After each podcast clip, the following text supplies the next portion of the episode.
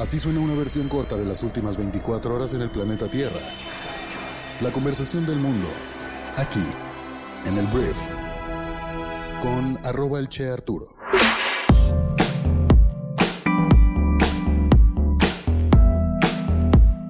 Muy buenos días, bienvenidas, bienvenidos a esto que es el Brief. Yo soy Arturo Salazar, soy tu anfitrión y uno de los fundadores de Briefy y en este podcast vas a informarte con un resumen de las noticias que debes conocer el día de hoy para ser una persona bien informada. Antes de comenzar quiero decirte que el Brief es traído a ti por Briefy GPT, que bueno, Briefy GPT es un consultor digital entrenado con tu propia inteligencia artificial, que tiene el objetivo de ayudarte a superar tus retos de negocios rápidamente. Puedes ahora sí que darle la información precisa que necesitas para que te ayude a resolver esos asuntos complejos que tienes, pero con todo el conocimiento básicamente del mundo para que lo hagas rápidamente de la manera más eficaz. Entonces, si quieres conocer más acerca de esta nueva herramienta, por favor comunícate con nosotros en hola.briefy.com.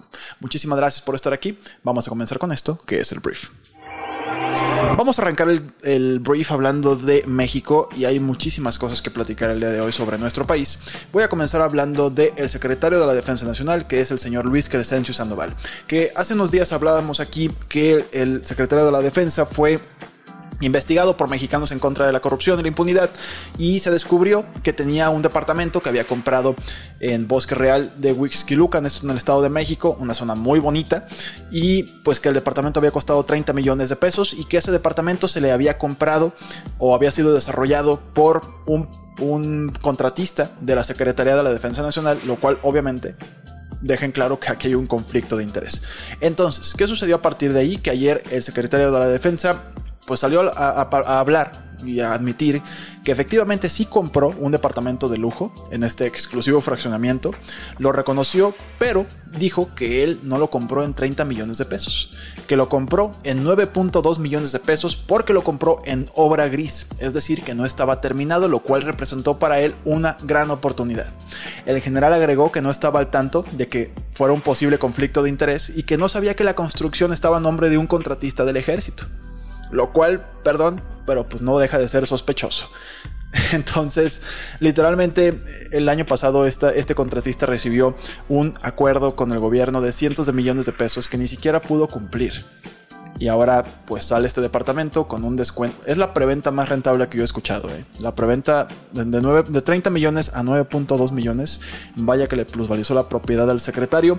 Y te digo, más allá de todo esto, pues uno podría decir se agradece que salga a hablar y dar la cara, pero la historia pues deja muchos huecos que seguramente las personas que lo investigaron saldrán a seguir desmintiendo. Y yo no creo que esto vaya a terminar muy bien para el secretario, pero al final el presidente de México hará lo que hizo ayer, que es decir que pues todo esto es una campaña de ataques contra las Fuerzas Armadas y su gobierno y refrendó su confianza pues en el secretario diciendo que es una gente honesta, incorruptible, pero eso no lo van a aceptar nuestros adversarios. Así termina tal vez este capítulo y este nuevo escándalo del secretario Luis Crescencio Sandoval y vamos a ver qué le siguen sacando porque al parecer esto es un poquito una tendencia. Ahora, vamos a hablar del tema más importante del día que tiene que ver con la Suprema Corte de Justicia de la Nación y el presidente de México. Porque mira, primero, lo que sucedió a mediodía más o menos del día de ayer es que la Suprema Corte de Justicia de la Nación invalidó en su totalidad el acuerdo del presidente de México por el que buscaba agilizar y clasificar como de seguridad nacional los proyectos y obras prioritarias de su gobierno. Esto lo que hacía era que no nos iba a informar a nosotros como ciudadanos lo que estaba ocurriendo internamente si los permisos se habían otorgado correctamente para construir el tren Maya o cualquier otra obra que el gobierno considerara que era de seguridad nacional. Entonces, esto era pues un golpe a la transparencia. Lo que el gobierno dice es que esto... Em, pues lo hacen para agilizar los procesos y para que no tengan que detenerse por ninguna causa y que los proyectos al final terminen concretándose y terminándose dentro del sexenio de AMLO. Pero también hay que decir que esto provocaba que los ciudadanos no pudiéramos tener acceso a la información y a, pues, a, la rendición de cuentas de ninguno de estos proyectos que para nada son económicos, ¿sabes? Son proyectos insignia en este gobierno que costaron o están costando algunos miles de millones de pesos. Entonces, lo que sucedió ayer es que por mayoría de ocho votos, el Pleno de la Corte determinó invalidar la primera parte del acuerdo al considerar precisamente que esta orden fue inconstitucional debido a que por su amplitud y ambigüedad obstaculizó e inhibió el derecho de acceso a la información de toda la ciudadanía y con ello a la transparencia o de la transparencia. Además, por mayoría de seis votos, concluyó que al otorgar la autorización provisional de dictámenes, permisos o licencias necesarias para iniciar los proyectos u obras rápidamente, pues se generó también incertidumbre respecto a las obligaciones y procedimientos establecidos en las leyes, lo que también resulta inconstitucional. ¿Qué quiere decir esto? Que efectivamente los ciudadanos no sabemos si el gobierno está cumpliendo todas las normas y leyes a la hora de hacer sus obras, lo cual es algo que, perdón señor presidente, no puede hacer. Entonces, el presidente ya había en la mañana de ayer como que ya más o menos vislumbraba que esto iba a suceder porque el presidente dijo que los jueces y el poder judicial están tomados por la delincuencia organizada y de cuello blanco. o sea, lo que acaba de decir el presidente. Digo, todos los días le dicen que él también está aliado al narco, pues, pero el punto es que él también dijo que el poder judicial está tomado por la delincuencia organizada y pues no se aguantó el día de hoy, que yo estaba seguro que hoy iba a ser un show en la mañanera increíble, pero ayer el presidente de México respondió y publicó otro decretazo en el que declara como de seguridad nacional e interés público la construcción, funcionamiento y operación del Tren Maya, el corredor interoceánico del Istmo y los aeropuertos de Palenque, Chetumal y Tulum. Entonces con esto volvemos a donde empezamos y pues ahora eh, el problema es que el Instituto Nacional de Acceso a la Información, el INAI, no está funcionando del todo en estos momentos porque no ha nombrado a los consejeros o a las personas que les permiten sesionar y no sé si va a ser igual de sencillo que este tema, este decreto, suba a la Suprema Corte de Justicia. No sé si alguien más tiene la facultad de hacer eso, pues, de hacer esta queja. Pero bueno, el tema es que AMLO, algo que se declaró literalmente ayer como inconstitucional, como ilegal en nuestro país, el día de hoy pues tenemos otro, o sea, el presidente volvió a ponerlo en la mesa, ¿sabes? Entonces vamos a ver qué dice en la mañanera.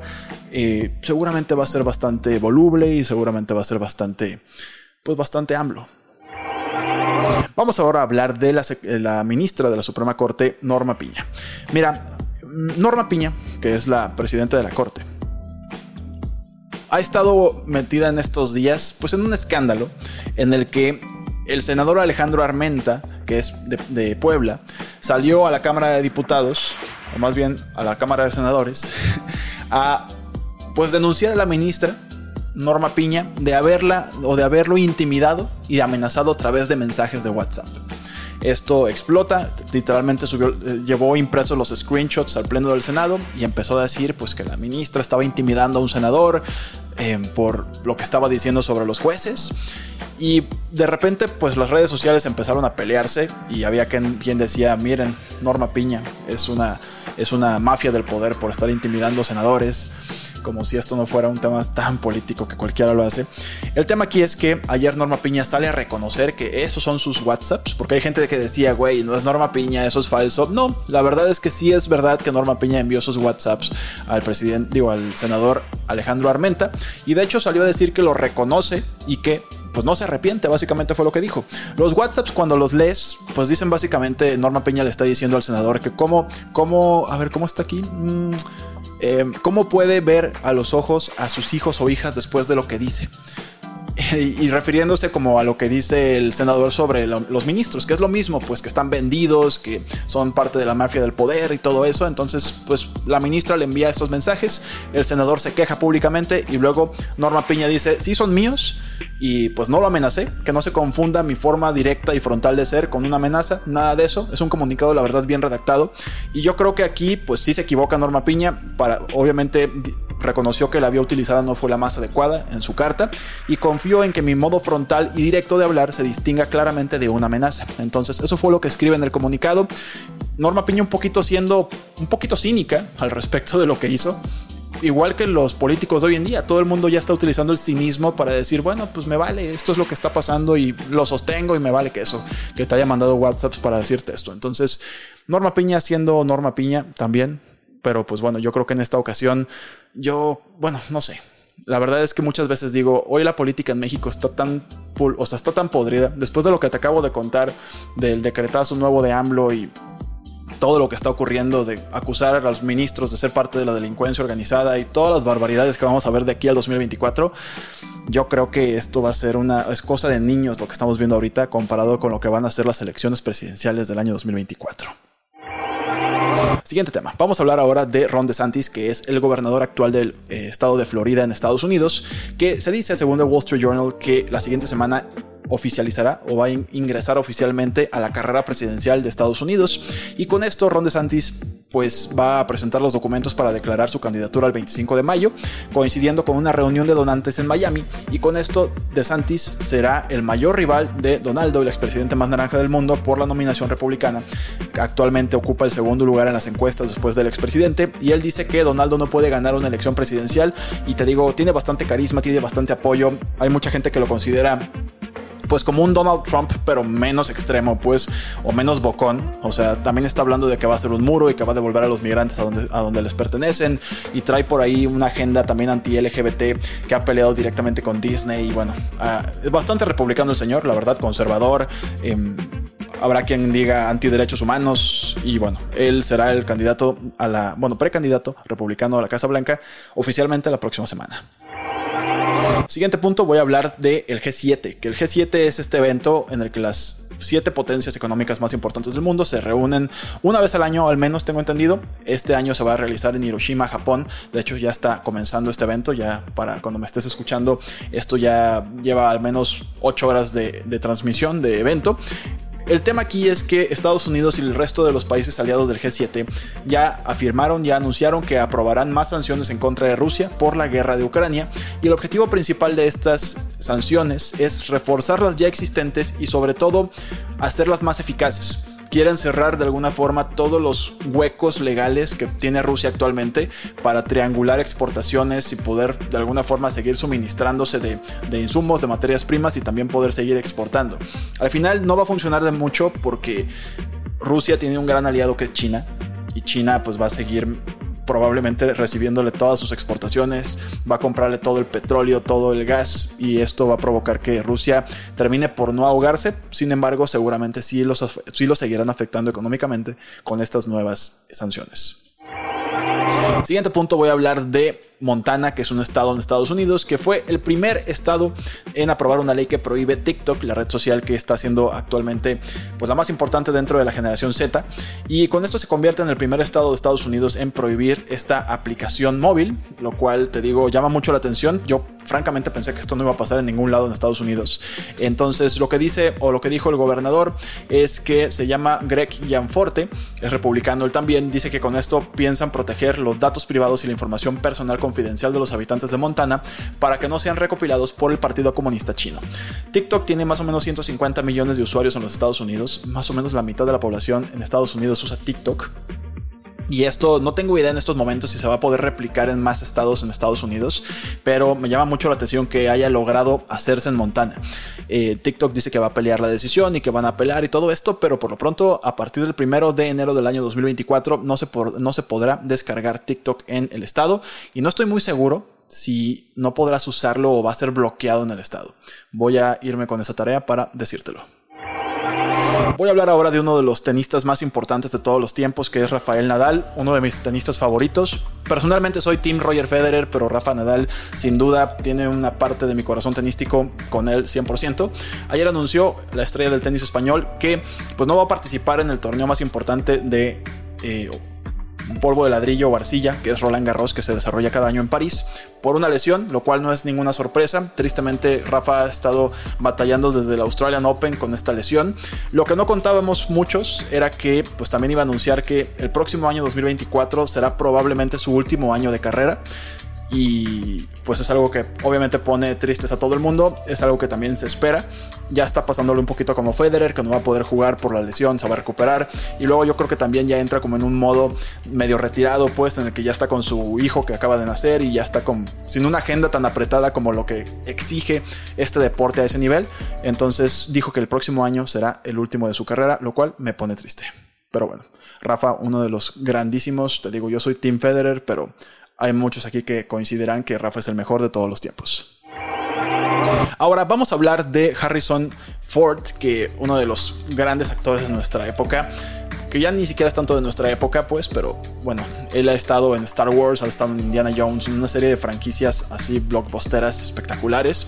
Y ayer le entregaron eh, la Palma de Oro en el Festival de Cine de Cannes, algo que no esperaba él. Él nada más iba según él como invitado, nada más iba a ver unas películas y de repente lo nombran y le dan uno de los reconocimientos, un homenaje realmente fue a su carrera que pues bueno, recibió con mucho cariño y la verdad estuvo bastante emotivo el momento. El video te lo puedes ver en YouTube, estuvo bastante padre. Si eres fanático de Harrison Ford, puedes ir a verlo. Ahora, antes de irme voy a hacerte mi recomendación del día en Briefy, que es un artículo que se llama Cómo avanzar cuando te sientes congelado por el miedo. Y en 5 minutos vas a poder entender cuatro formas, o sea, cuatro pasos específicos para que si estás con mucha presión encima, si te da te digo, tal cual, terror, dar el siguiente paso en algún punto de tu carrera o de tu vida personal, te enseña una táctica para poder atravesar ese miedo y poder lograr tus objetivos a partir de ya. Entonces, este artículo puedes encontrarlo en nuestra aplicación móvil que se llama Briefy, una app para líderes de negocios, cuyo objetivo es que desarrolles tus habilidades de management en 15 minutos al día y espero en verdad que te genere mucho valor. Por último, quiero agradecerte por haber estado aquí, por haber escuchado o visto o haber visto también este video, este podcast en YouTube. A las personas que se siguen suscribiendo. Gracias por compartir este podcast con tus amigos y familiares. Y nos escuchamos el lunes en la siguiente edición de esto que es el Brief. Yo soy Arturo. Adiós.